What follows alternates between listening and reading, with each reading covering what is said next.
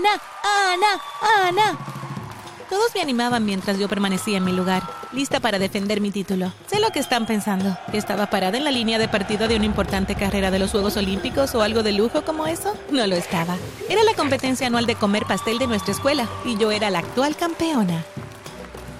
Tres, dos, uno, ¡ya! Fui la primera en posar la cara en el pastel y la multitud enloqueció. Me había muerto de hambre todo el día solo por este momento. Di grandes mordiscos al delicioso pastel y ni siquiera me molesté en masticar. Los tragaba completos y estuve a punto de ahogarme un par de veces. Pronto los gritos animados se transformaron en risas y abucheos. Oink, oink. ¿Era mi amiga Camila? Dios santo, Javier, tu novio es un cerdo. ¿Por qué Camila diría algo así? Ella era mi mejor amiga desde kindergarten y nunca me había molestado por mi peso. Miré alrededor para ver dónde estaba con mi novio Javier parado a su lado. Los dos estaban riéndose y apuntando a mi cara, ahora cubierta de pastel. Lo limpié casi todo y salí corriendo del escenario. Ya no era importante defender mi trofeo. Antes de que continúe con mi historia, por favor dale me gusta a este video y suscríbanse a nuestro canal. De verdad lo agradecemos. Corrí al baño de chicas y estaba por lavar mi cara cuando alguien entró. Levanté la mirada y vi mi cara en el espejo. Caían lágrimas por mi rostro mezcladas con migas de pastel que aún estaban alojadas alrededor de mi boca. ¡Te ves asquerosa! ¡Mamá! Ni una palabra más. Arréglate. Ahora. Pude darme cuenta de que mamá estaba a punto de explotar por lo rápido que manejó a casa. Verán, mamá odiaba que fuese gorda. Nunca perdí ocasión para recordarme que tenía que perder peso. Si fuera por ella, yo habría dejado de comer por completo. En casa encontré pizza en la mesa de la cocina y pensé, Debe ser mi día de suerte. No tuve la oportunidad de terminar el pastel en la competencia, así que básicamente estaba muerta de hambre. Tomé un trozo y ni siquiera me molesté en calentarlo. Escuché los tacos de mamá hacer clic en el piso de nuestro comedor y sabía lo que estaba por venir. Me iba a arrancar la pizza de un tirón de las manos, así que me metí todo el trozo en mi boca. Se agarró el pecho como si estuviera teniendo un paro cardíaco. Niña sucia, hasta los cerdos tienen mejores modales que tú. Era la segunda vez que me comparaban con un cerdo ese día. Para nada genial. Cuidado, mamá. Soy tu hija y así que si yo fuera un cerdo, bueno, ya sabes a dónde voy con esto. Mastiqué ruidosamente en su cara. Vas a pagar por ese trozo de pizza y ese pastel. Al suelo ahora y dame 100 abdominales. Sabía que no debía tentar a mi suerte molestándola más, así que hice lo que me pidió. Cuando me fui a acostar me desplomé boca abajo y me di cuenta de cuánto extrañaba a mi papá. Nunca lo veía mucho, aunque vivíamos a unos pocos minutos de distancia. Mamá y papá se divorciaron cuando yo tenía 10 años. Me quedé mirando la pared de mi cuarto. Fotos enmarcadas de mamá en la secundaria me miraban de vuelta, juzgándome. Ella colgó las fotos en todas las habitaciones de nuestra casa. Creo que se podría decir que mamá estaba obsesionada consigo misma. Cuando le pregunté por qué no puso fotos mías, dijo que yo pesaba demasiado como para ser colgada en sus paredes. Era miércoles y en la escuela eso significaba una cosa, hamburguesas de almuerzo. Mamá me había hecho comer zanahorias mini de desayuno, así que a la hora del almuerzo estaba desesperada por esas grasosas hamburguesas. Se servían calientes, crujientes y doradas con las papas fritas más deliciosas y verduras de acompañamiento. Claro, eh, no pensaba tocar ninguna verdurita de mi plato, ya tenía suficiente de esas en casa. Estaba por comer mi primer bocado cuando mamá entró con una mirada asesina en su rostro. Ni te atrevas a poner eso en tu boca. Dio vuelta a mi bandeja, mandando toda mi comida a volar por todas partes. Todo el comedor guardó silencio mientras con ojos curiosos miraban la escena que mamá estaba armando. Observé con horror cómo sacaba una balanza de su bolso y me obligaba a subirme en ella. Ahora, Ana. Mamá, por favor no hagas esto aquí, me estás avergonzando. ¿Yo? ¿Avergonzándote a ti?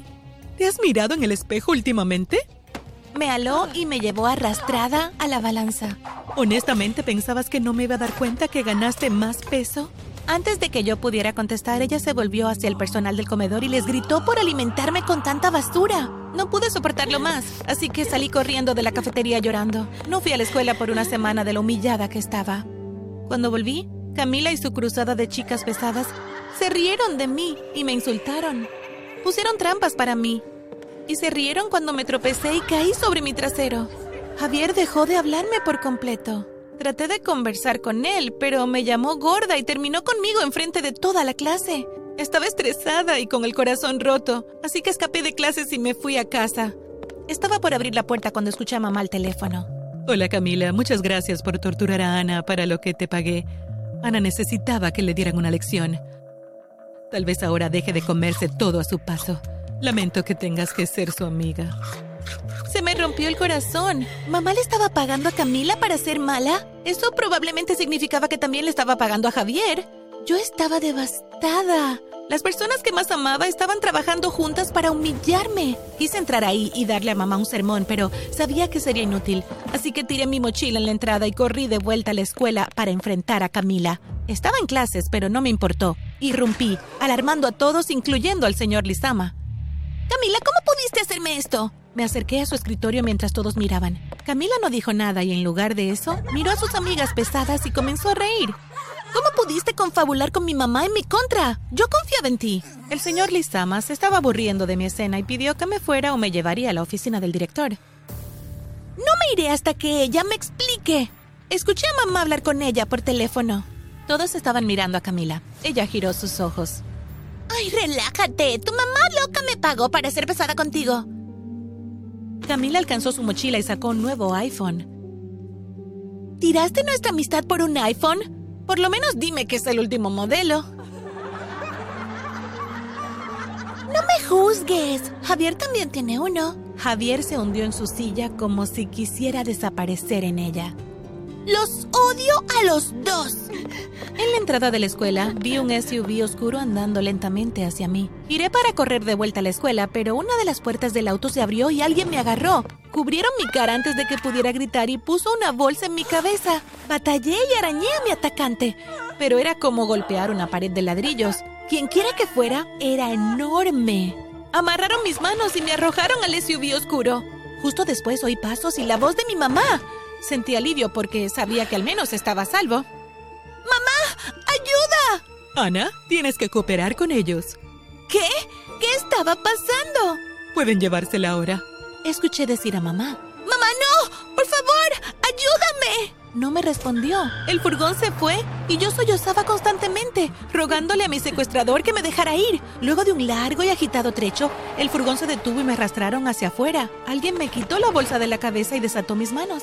Miré alrededor y vi que estábamos parados enfrente de una enorme mansión en el medio de un tupido bosque. Las puertas de la mansión se abrieron y un hombre en traje blanco caminó hacia nosotros. Yo estaba aterrada y comencé a caminar hacia atrás, pero él llamó mi nombre. Yo conocía esa voz. ¿Tío Lex?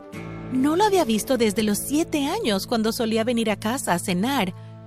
No estaba segura de qué parentesco tenía con mamá o papá, pero mamá me dijo que lo llamara tío Lex. Tomó mi mano y me forzó a caminar con él por la mansión. Podía imaginar los carteles ahora. Chica perdida, nombre Ana María Fernández, edad 17 años, vista por última vez peleando por su derecho a comer hamburguesas. La mansión parecía un centro médico. Había hombres y mujeres entrando y saliendo de las habitaciones vestidos con batas blancas de laboratorio. Había fotos pegadas de antes y después en cada pared que vi, y las diferencias de peso eran claramente visibles. ¿Dónde estamos? Mi tío Lex no me respondió. En lugar de eso, hizo una seña a una de las personas con bata para que se nos acercara. Yo estaba por darle la espalda a las fotos de transformaciones radicales cuando una llamó mi atención. ¡Oh, santo cielo! ¿Es... mamá? Lex asintió antes de irse. No podía creer que la chica gordita de la foto fuera mamá. Eres una niña afortunada, dijo una de las personas en bata del laboratorio mientras tomaba mis medidas y peso. Disculpa, mi mamá hizo que me secuestraran y me trajeran aquí contra mi voluntad. ¿Qué hay de suertuda en eso? Estamos por darte un nuevo cuerpo. Un montón de gente desea eso. ¿Qué problema hay con el mío? La mujer, su identificación decía Frida, rió. Quítate la ropa y ponte esto. Me entregó una bata de hospital. ¡No! La empujé a un lado y corrí directo hacia el tipo enorme que estaba parado en la entrada con los brazos cruzados y el ceño fruncido. Me tomó con una sola mano y me levantó tan fácilmente como si no pesara nada. ¡Déjame ir! Arañé su cara pero no se inmutó. De repente, escuché un fuerte golpe. El hombre gritó de dolor mientras una silla de madera aterrizaba en su espalda. Me soltó y caí al suelo. Giró para mirar a su atacante, pero otra silla aterrizó sobre él. Ana, levántate. No podía creerlo. Mi papá estaba parado justo ahí. Estiró su mano hacia mí y huimos de la mansión, con el otro tipo pisándonos los talones. Unos cuantos metros adelante había un auto estacionado con las puertas abiertas. ¡Rápido! ¡Súbete! ¿Camila? ¿Pero cómo? Tenemos que irnos ahora. Andando, Camila.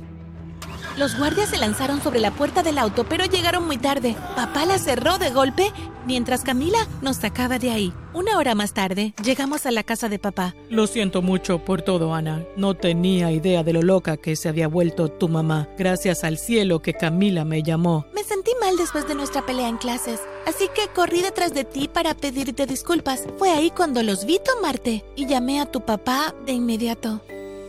Gracias por sacarme de ahí. ¿Qué era ese lugar? Es una especie de laboratorio de ciencias para perder peso. Vi la foto de mamá allí.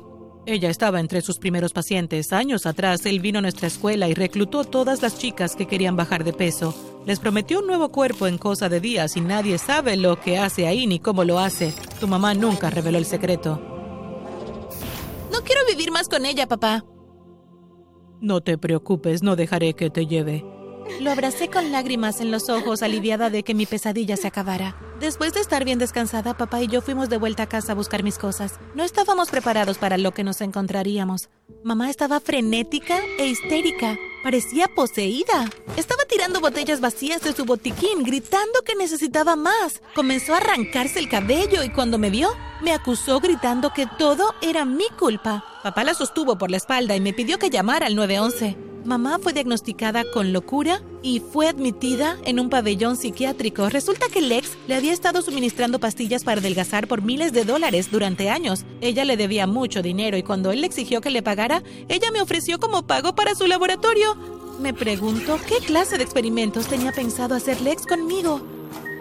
Papá y yo visitamos a mamá todas las semanas en el hospital. Subió mucho de peso y apenas hablaba. Todo lo que hacía era mirar fijamente y sin expresión las paredes y el techo. Por mi parte, me mudé con mi papá, quien me dijo que soy hermosa, tal como soy.